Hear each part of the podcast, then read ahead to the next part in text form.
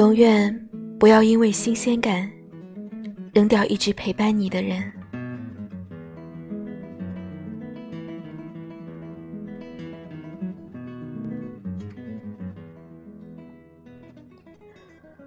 光阴似箭，日月如梭，每个人的面孔总在瞬息万变。世界之大，人潮汹涌，有成千上万的理由，都在为离开寻找借口。然而，只有陪伴，一尘不染，坚守初心。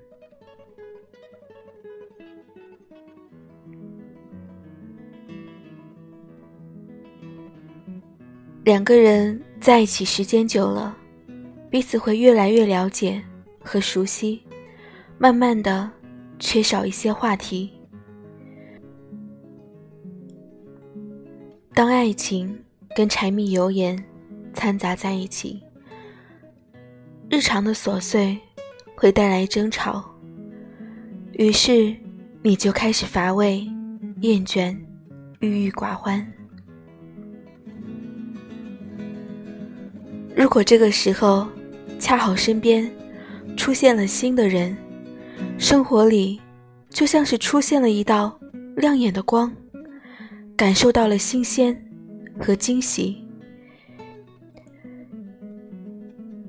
也许你会不顾一切的扑上去，却忽略了那个一直陪在你身边的人。电影里的夏洛特得知自己高中时期的梦中情人结婚了，于是盛装出席。他的妻子马冬梅找到了他，并且拆穿他的伪装，大闹婚礼现场。那一刻，夏洛的虚荣心无处遁藏，羞耻难当。他不停的灌酒，并且做了一个关于过去的梦。他和漂亮的秋雅做了同桌。成为学校的风云人物，开始作曲、唱歌、弹吉他，一夜成名。当金钱、名利和美人都一一拥有，纸醉金迷的生活却让他觉得恍惚，他觉得空虚、寂寞，过得一点都不快乐。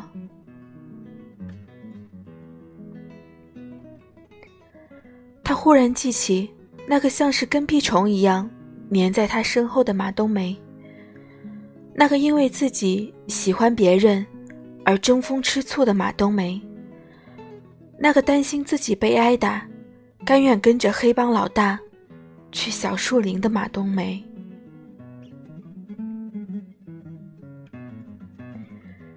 庆幸的是，梦终有醒来的那一天。回到现实的夏洛，紧紧抱着马冬梅，流了泪。也许只有失去过，才懂得珍惜；只有离开过，才明白深情不及久伴。就好像电影结尾中的那句台词一样：“千帆过尽，还好有最爱的人相伴，才是最好的一生。”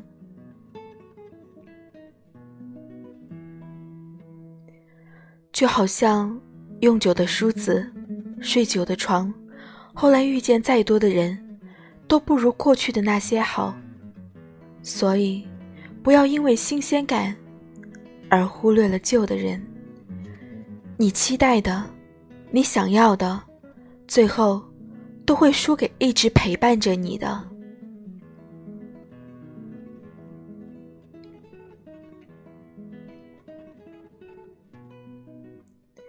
我有一个朋友柚子，她跟她的男朋友小辉分手那天，她没哭，也没闹，平静的和往常判若两人。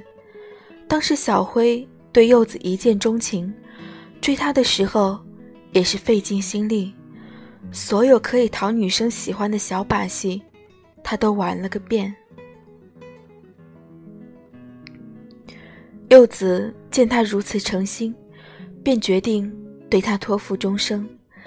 两个人最开始在一起的那几年里，柚子就像是浸在蜜罐里一样，总是天真烂漫的笑着。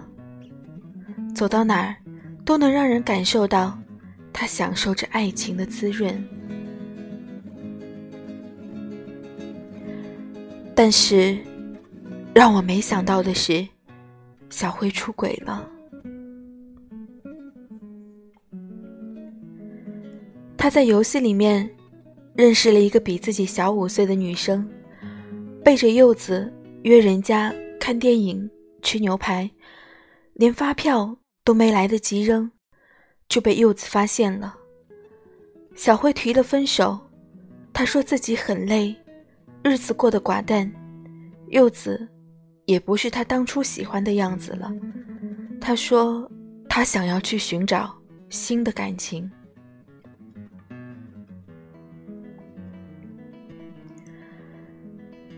柚子听完后，只能苦笑。他们在一起三年，却抵不过一个出现了只有三个月的小女孩。那天他没有挽留。让她走了。是啊，对一个眼里没你的人，又何必放在心上呢？但让我们大跌眼镜的是，没过多久，小辉就来求复合了。他说，自己忘不了柚子，柚子却没有答应，眼神里都是冷漠和决绝。当初。他因为新鲜感而放弃了他，将过去两个人一起经历的风雨都抛在脑后，喜新厌旧，不懂得从一而终。这样的男人怎么可能再去接受第二次呢？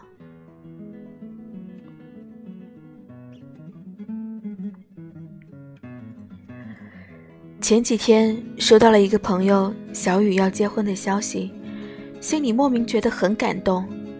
她和自己的男朋友从大一那年在一起，躲过了毕业就分手的魔咒，也没有逃过两个人要异地的命运。男孩继续读研，女孩选择出国，两个人之间隔了一整座太平洋。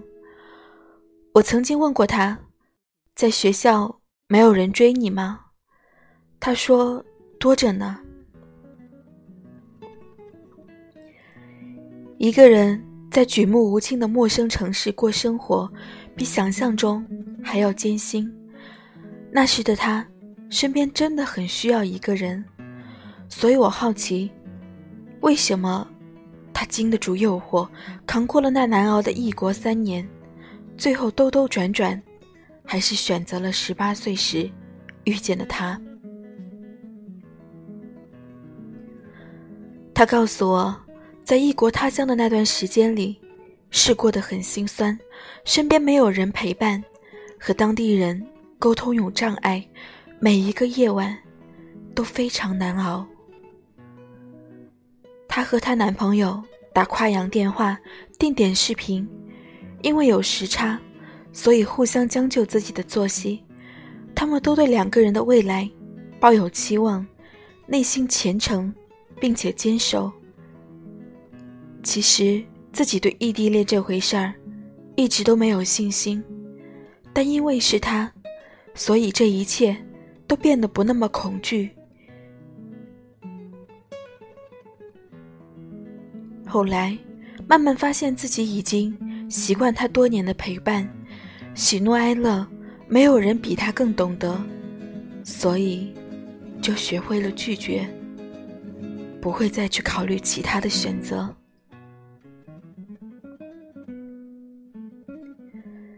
听完小雨说的这些，我突然想起很久前看到的一句话：“